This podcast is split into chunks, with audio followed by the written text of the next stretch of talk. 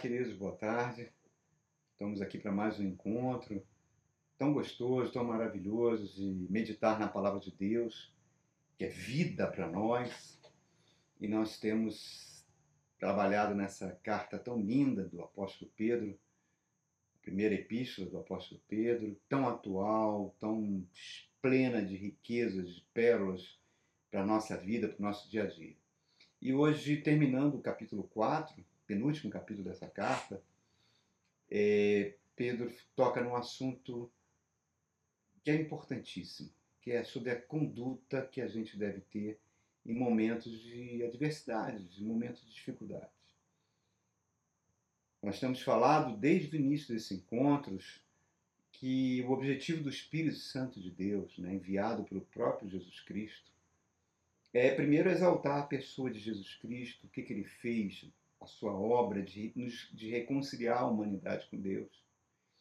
E como é que ele faz exaltando Cristo? Formando Jesus em nós, transformando a gente num tipo de pessoa que Deus quer que a gente seja.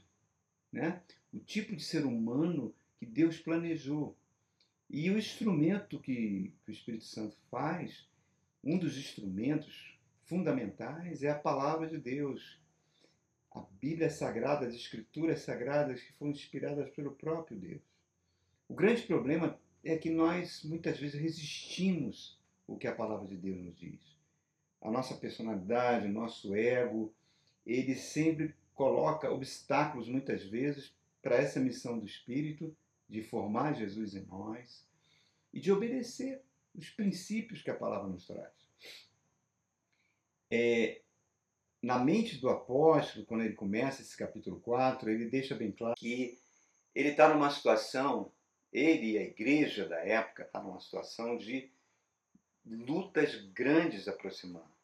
Então, na mente do apóstolo estava uma sensação de que o fim de todas as coisas estava muito próximo. Por causa das perseguições cruéis que o imperador Nero estava fazendo sobre os cristãos. Mas o interessante é que ele não usa essa convicção, esse temor, para exortar as pessoas, os cristãos, a fugirem do mundo, a se isolarem e começarem uma campanha para salvar das suas próprias almas. Não, né? ele fala: não. É aquilo que Jesus falou: nós somos o sal da terra, nós somos a luz do mundo, nós temos que ir ao mundo, cumprir a missão de levar o Evangelho. E o Evangelho, antes de tudo, além de ser as boas novas da salvação, ele é o instrumento que Deus usa para a transformação do ser humano e o âmago dele é, um, é, é, como se a gente dissesse assim, é o serviço e o amor ao próximo. Porque quanto mais isso estiver presente na nossa conduta, mais saúde espiritual nós vamos ter, mais saúde emocional e mental a gente vai ter, irmãos. Então, lá no verso 11, um pouquinho antes do capítulo 12, que nós vamos ler entrar agora, ele falava da importância de cristão conhecer a palavra de Deus, manejar essa palavra, usar sempre essa palavra dentro de um contexto que ela foi escrita e aplicá-la no dia a dia hoje. Que isso seria uma salvaguarda, isso seria uma proteção, principalmente. Parece que ele está falando hoje com a gente, dentro desse ambiente de, de misticismo evangélico que nós estamos mergulhados que algo que, desse, desse evangelho falso que muitas vezes tem destruído a vida de tantas pessoas, de tantas pessoas. Por isso, a função de um pregador da palavra é uma função que, em primeiro, aquilo que nós falamos no encontro anterior, o pregador é como se a humanidade, as pessoas estivessem num quarto em trevas, densas trevas, numa escuridão completa, e o pregador tem a missão de entrar nesse quarto, acender o um interruptor de luz. O que é o interruptor de luz? É a palavra de Deus. Agora, o que, que você vai fazer nesse quarto que foi iluminado pela palavra de Deus é um problema seu. Porque Deus sempre vai respeitar a sua individualidade e as suas escolhas. Somos seres racionais. Por isso que o pregador ele tem uma missão muito difícil. Primeiro, ele tem que ter, como a marca, sua marca pastoral tem que ser integridade. Se ele não consegue viver aquilo que prega, ele vai acabar se perdendo, como os fariseus na época de Jesus se tornaram pessoas opressoras da multidão, pessoas religiosas ao extremo, mas uma religião de opressão, uma religião que trazia dor e sofrimento, então eles se tornaram pessoas hipócritas. Porque o Deus que eles pregavam, no qual eles diziam conhecer, não tinha nada a ver com Deus e Pai do nosso Senhor Jesus Cristo. Então a integridade é a marca do pastor. Se ele perde essa integridade, ou ele sai da igreja, ou a igreja acaba. Então isso é fundamental. E aí Pedro vem falando, ele vinha falando, estou apenas fazendo um breve introdução antes do assunto que nós vamos tratar hoje, que o serviço cristão é, é Deus que nos capacita. É Deus que vai capacitar o pregador a ouvir a palavra, meditar na palavra, e só assim que ele vai trazer e transmitir. E para todas as pessoas que trabalham na igreja. E a gente tem sempre que entender que quando você serve alguém na sua família, quando você serve o seu vizinho, quando você serve as pessoas no seu trabalho, enfim, quando você. Às vezes você pode servir com uma palavra de conforto, de consolo, ou pode servir distribuindo a riqueza, o bem, o, que você tem. Lembre-se que a gente sempre tem que entender que nós só podemos dar aquilo que nós recebemos. Nós, no fundo, somos mordomos de Deus. Deus me deu primeiro, por isso que eu me dou.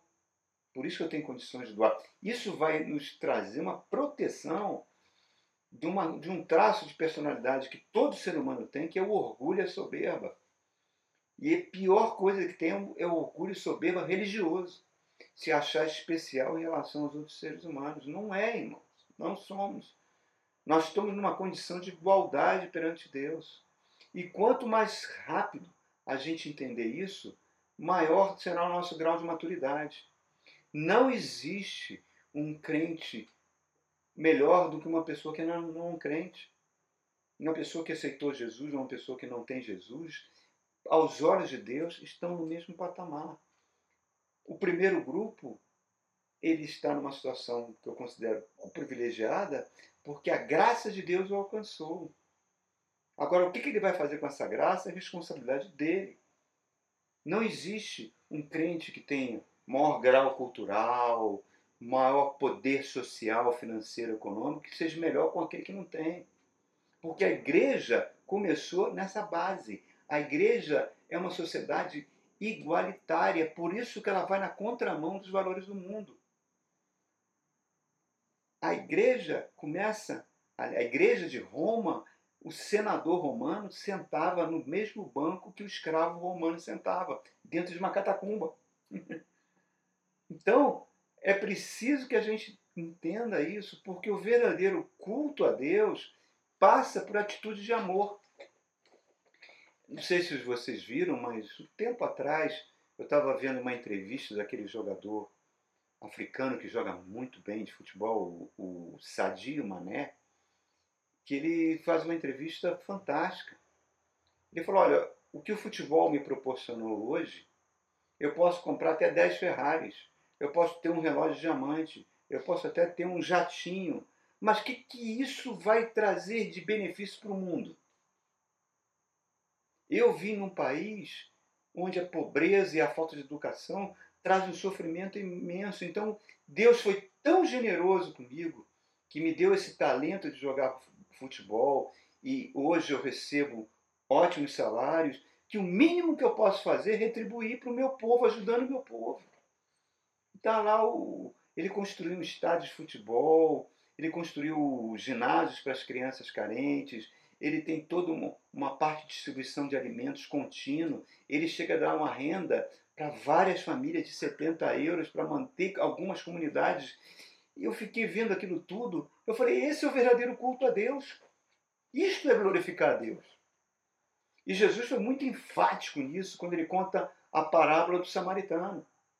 O samaritano era odiado pela comunidade religiosa, era considerado uma pessoa sem alma, uma pessoa maldita, que não obedecia às leis de Deus, e Jesus faz questão de contar essa parábola, onde um homem é assaltado, deixado como morto, passa o sacerdote e passa o levita, os que eram responsáveis pelo culto a Deus, e ignoram aquele homem, não prestam socorro ao homem, porque quando você ignora o sofrimento de um semelhante, é uma forma de ódio. Lembra que Deus perguntou a Caim: Onde está o teu irmão? Essa pergunta ela continua ressoando. Onde está o teu irmão? Nós temos responsabilidade com o nosso próximo. E quem é que vai prestar socorro? O samaritano, que cuida, que leva para a estalagem, que paga a diária para aquele homem ficar lá. Em suma, prestou o verdadeiro culto a Deus. Isto é glorificar Deus. Então, fazendo essa pequena introdução, vamos ver o que Pedro está dizendo aqui para a gente, no capítulo 4, sobre a conduta que nós devemos ter nas adversidades. Ele fala assim: Amados, não se surpreendam com o fogo que surge entre vocês para os provar como se algo estranho estivesse acontecendo. Mas alegrem-se à medida que participam dos sofrimentos de Cristo para que também, quando a sua glória for revelada, vocês exultem com grande alegria. Se vocês são insultados por causa do nome de Cristo, são bem-aventurados, pois o Espírito da glória, o Espírito de Deus, repousa sobre vocês.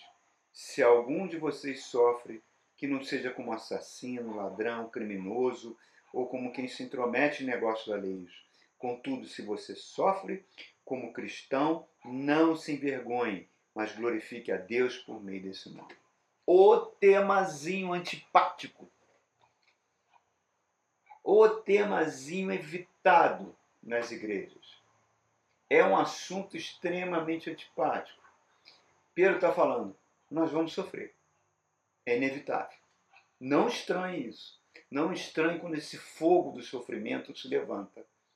Ele pode vir de várias formas. Ele pode vir por doenças, ele pode vir por perdas financeiras, perdas de entes queridos, por casamentos desfeitos, por desemprego, por perseguição no trabalho, enfim, por problemas de relacionamento com seus filhos, várias coisas que trazem o sofrimento da, da vida. E parece que Pedro hoje, ele com uma mensagem dessa, ele muitas igrejas não abririam a porta para que ele pregasse porque está na contramão do que muitas igrejas ensinam, principalmente essas igrejas que ocupam a televisão, que tem uma mensagem mentirosa: venha para Jesus e pare de sofrer. Venha para Jesus, sacrifique, dê, faça. À medida que você dá mais, mais fé você recebe para enfrentar as lutas. Irmão, isso é mentira. Irmãos. É mentira do diabo. É um ensino diabólico. Não existe isso o apóstolo Paulo escreve para o seu discípulo Timóteo e fala: sofra comigo como um bom soldado de Cristo. Então ele está falando, o Timóteo, vamos aprender a sofrer juntos. Como um bom soldado. Porque é inevitável. O viver é inevitável. Você pode estar agora passando um momento de conforto financeiro muito bom. Você pode estar passando por uma época ótima na sua vida, de beleza, de saúde, de conforto financeiro, mas isso não é garantia de que você não vá passar por, por fornalhas da vida que trazem sofrimento. É inevitável. Não estranhe fogo. Porque, olha só, queridos, nós estamos falando já há algum tempo sobre, citando vários personagens da Bíblia que andaram com Deus andar com Deus, é caminhar com Deus, caminhar com Jesus Cristo, né? Que Jesus Cristo é Deus. Jesus falou, é a presença do Espírito Santo em nós, nos transformando, mudando o nosso coração. E ele vai nos mudando. Ele vai falando com nossa consciência, ele vai falando com o nosso ser. O nosso espírito agora está sensível a ouvir a voz do Espírito Santo e a gente, mesmo que não entenda por que, que a gente está passando por lutas e sofrimento, o Espírito Santo sempre transforma isso em algo bom. Porque todas as coisas colaboram para o bem daqueles que amam a Deus. Já viu uma mãe falando com o seu bebê? Ela vai falando um monte de coisa para o bebê. Bebê. E a gente sabe que o bebê não está entendendo nada que ela está falando. Mas ela fala. Ela fala e com o crescimento daquele bebê, ele vai aprendendo as coisas que a mãe está ensinando com amor para ele. É, é um processo similar.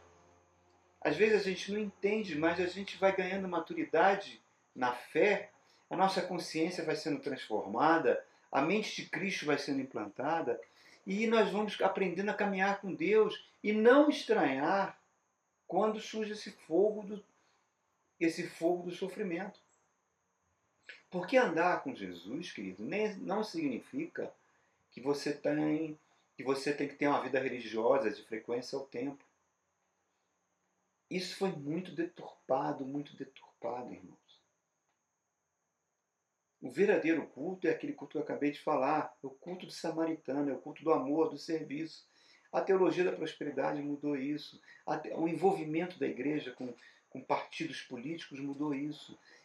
o ódio que as pessoas passaram a sentir de outros cristãos que tinham opiniões diferentes, taxando eles de comunistas ou coisa do gênero, mudou isso. Nós vivemos uma polarização hoje horrorosa que não tem nada a ver com o evangelho. Então, muitas vezes fica difícil você distinguir um cristão que segue o Evangelho, um cristão genuíno, que tem temor no coração de Deus, que tem amor no coração de Deus, de um cristão que cada vez mais parece com envolvido com os valores desse mundo. Porque está raro de encontrar, irmãos, um cristão dessa natureza. Porque hoje o ódio que os cristãos sentem, que se dizem cristãos, né? o ódio que os cristãos sentem de atacar, condenar e dar testemunhos horrorosos, a gente fica tão mundana a coisa que você não consegue mais distinguir e você não confia mais nas pessoas. Cara, eu sou evangélico, sou cristão, mas sim, o que, que significa isso? Você segue realmente o Evangelho? Muitas vezes as pessoas não conhecem nem o Evangelho, nem sabem o que é o Evangelho, porque o ensino que eles recebem é tão diferente. Irmãos, quando Jesus dita as cartas do Apocalipse, lá no capítulo 2 e 3 do Apocalipse, para o apóstolo João, ele faz uma advertência, ele faz algumas advertências seríssimas e uma das advertências que ele faz é para a igreja de Laodiceia, que era uma igreja muito próspera, muito bem de vida e com muito envolvimento político com a política da cidade de Laodiceia. E os cristãos não estavam passando por nenhum tipo de luta e sofrimento. E Jesus chegou lá: ah, vocês são miseráveis, vocês estão cegos e nus. E ao mesmo tempo, na cidade ali ao lado, a cidade de Egemina, o rolo compressor de Roma estava esmagando a igreja. Perseguições terríveis. O bispo Policarpo da cidade de Esmina foi queimado vivo na fogueira, porque ele se recusou a não aceitar mais Cristo. Os soldados romanos, o cônsul romano da cidade, os procuradores romanos, falaram: Policarpo, basta você negar Jesus, está tudo bem. Ele falou: Não, ele sempre fez bem a minha vida toda. E ele foi para a fogueira. Uma cidade ao lado da outra, irmãos. E, e Jesus elogia a igreja de Esmina e ataca a igreja de Laodiceia. Então, o apóstolo Paulo fala isso muitas vezes, que, que a, o sofrimento do mundo, as perseguições, é como se você participasse dos sofrimentos de Cristo. É andar pelo caminho que Jesus andou, é compartilhar a sua cruz que ele já carregou. Então aqui Pedro está falando, olha, se você vai sofrer, não sofra como assassino, como ladrão, como criminoso ou como quem se intromete em negócios alheios. Não sofra como um crente fofoqueiro, um crente que divulga fake news aí pela, o tempo todo, recebe aquelas milhões de fake news que são fabricadas e distribuídas para formar opiniões políticas e você está distribuindo aquilo. E que isso causa um dano terrível, porque isso está difamando as pessoas. É algo diabólico. E, você, e, isso não é a postura do cristão. O cristão tem que ser uma pessoa que tem que botar panos quentes nos conflitos. O cristão tem que botar panos quentes para que o mal se propague. E Pedro fala: não sofra como assassino e como ladrão. E você fala: que isso, Pedro? Existe crente assassino e ladrão? Parece incrível, mas existe, irmãos. Nós estamos vendo isso aí. Tem aí deputada que mandou matar marido, que era pastora. Estamos vendo a quantidade de, de líderes evangélicos envolvidos em falcatruas, em sonegação de impostos, e quando o Ministério Público traz isso à tona e diz que são perseguidos, porque isso é uma perseguição contra o Evangelho, não, não é perseguição contra o Evangelho. Isso é corrupção mesmo.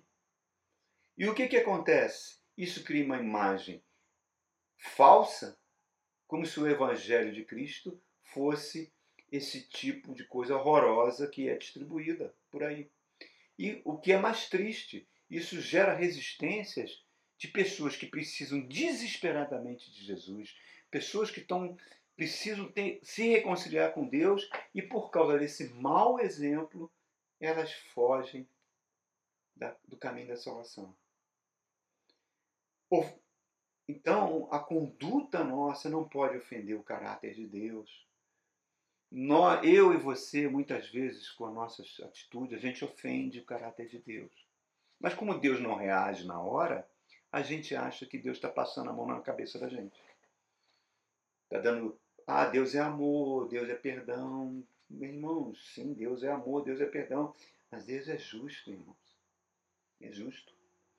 Então a gente precisa entender e compreender, meu irmão, que o Evangelho é algo seríssimo que custou a vida do Filho de Deus. Quando Jesus, voltando às cartas do Apocalipse, quando Jesus manda cartas para várias igrejas lá, que estavam envolvidas com corrupção política, que estavam envolvidas com prostituição, que estavam envolvidas com crimes, com várias coisas. Jesus chega, é como se Jesus, parafraseando as palavras dele, ele fala: Vocês estão brincando de evangelho? Vocês estão duvidando da minha inteligência? Vocês vêm aqui para a igreja dizer que me ama, me adora, mas tem uma conduta totalmente oposta. Vocês estão duvidando da minha inteligência? E eu me lembro das palavras de Tiago, irmão de, meio irmão de Jesus, que falou que os de, você diz que crê em Deus, os demônios também dizem, creem em Deus e tremem. Tremem de temor a Deus. E o cristão não treme de temor a Deus na sua conduta. E aí Pedro vai concluir. Se você está passando por adversidade, a sua conduta, preste atenção. Olha o que, que Pedro vai dizer aqui no verso 17 pois chegou a hora de começar o julgamento pela casa de Deus. E se vai começar primeiro conosco, qual será o fim daqueles que não obedecem ao Evangelho de Deus? Ele vai citar Provérbios, capítulo 11, verso 31, quando ele fala: Se ao justo é difícil ser salvo, por que será do ímpio e do pecador? Então ele está falando: olha, gente, o juízo de Deus vai começar pela igreja, ou pelo aquilo que se diz que é a igreja. Tem um capítulo, irmãos, no livro de Ezequiel, capítulo 9, eu considero perturbador aquele capítulo. A cidade de Jerusalém chegou a um nível tão grande de apostasia que Deus chama quatro anjos e coloca na mão desses anjos armas de destruição em massa. Dá para entender isso? E fala: olha, vocês vão na cidade, marquem a fronte daquelas pessoas que ainda tem algum temor de Deus no coração. E poupe essas pessoas. O restante detona todo mundo. E esses anjos vão cumprir a sua missão e voltam dizendo isso: ó, detonamos todo mundo. Mas sabe o que é interessante aí, irmãos? Que ninguém morreu naquele momento. Por quê? Porque os anjos primeiro agiram no mundo do espírito. O mundo físico, as coisas vão acontecer depois. Pouquíssimas semanas depois, Nabucodonosor, imperador da Babilônia, entra em Jerusalém e destrói tudo. Os rabinos contam as tradições que montanhas de cadáveres foram surgiram, mulheres foram violentadas, crianças mortas, que Nabucodonosor subiu com seu cavalo sobre os cadáveres. Aconteceu depois que os anjos voltaram. Tudo bem, nós estamos vivendo o período da graça. Nós estamos vivendo o período que Deus está com muita paciência, esperando que todos se convertam. Mas Pedro está falando uma advertência, gente, vai começar pela casa de Deus. Jesus falou isso lá em Lucas capítulo 12. Aquele que muito recebe, muito será cobrado. Aquele que conhece a minha vontade e não pratica, receberá muitos açoites. Então, o juízo será mais severo. Isso é uma advertência para mim e para você, queridos. Então, vamos levar a sério o Evangelho. Vamos levar a sério a palavra de Deus. Porque essa é a melhor conduta nas adversidades. E no verso 19, Pedro vai falar uma coisa linda. Por isso também aqueles que sofrem de acordo com a vontade de Deus devem entregar suas vidas ao seu fiel Criador e praticar o bem. Então ele está falando, ó, o sofrimento vai vir, mas que não seja você a causa do sofrimento. Mas a sua conduta, a sua atitude de vida glorifique a Deus. É como se, e o verbo que ele usa é o verbo paratitestai, que no grego koine, que foi escrito a Bíblia, era um, era um, um verbo utilizado quando você confiava um valor seu ao seu amigo. Deixa eu explicar melhor. Naquela época não existia bancos. Então muitas vezes as pessoas poupavam seu dinheiro ou seus valores e guardavam esses depósitos de dinheiro na sua casa. Quando eles tinham que se ausentar do país ou fazer uma viagem, eles procuravam amigos de confiança e faziam isso para te testar. Depositavam esse dinheiro, esses valores na mão do amigo fiel e falavam: Olha, gente, eu vou viajar, você guarde isso, para quando eu voltar você me devolve. E era um dever sagrado do amigo proteger aquele valor, aqueles bens até a pessoa voltar. É isso que Pedro está falando. Pegue esse, faça um para te testar com Deus, confie em Deus. Porque assim como o ser humano tinha esse dever sagrado, esse amigo de não defraudar seu amigo, Deus, o caráter de Deus, Deus nunca vai, aquilo que é sagrado para os homens, multiplica para o infinito em relação a Deus.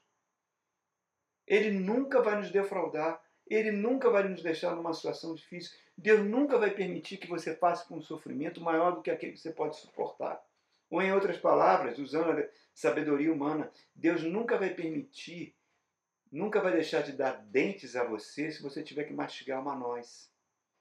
Isso significa que você sempre passará por um sofrimento e Deus vai lhe dar condições para que você suporte esse sofrimento, enfrente esse sofrimento cresça em maturidade e se aproxime cada vez mais da imagem de Jesus Cristo.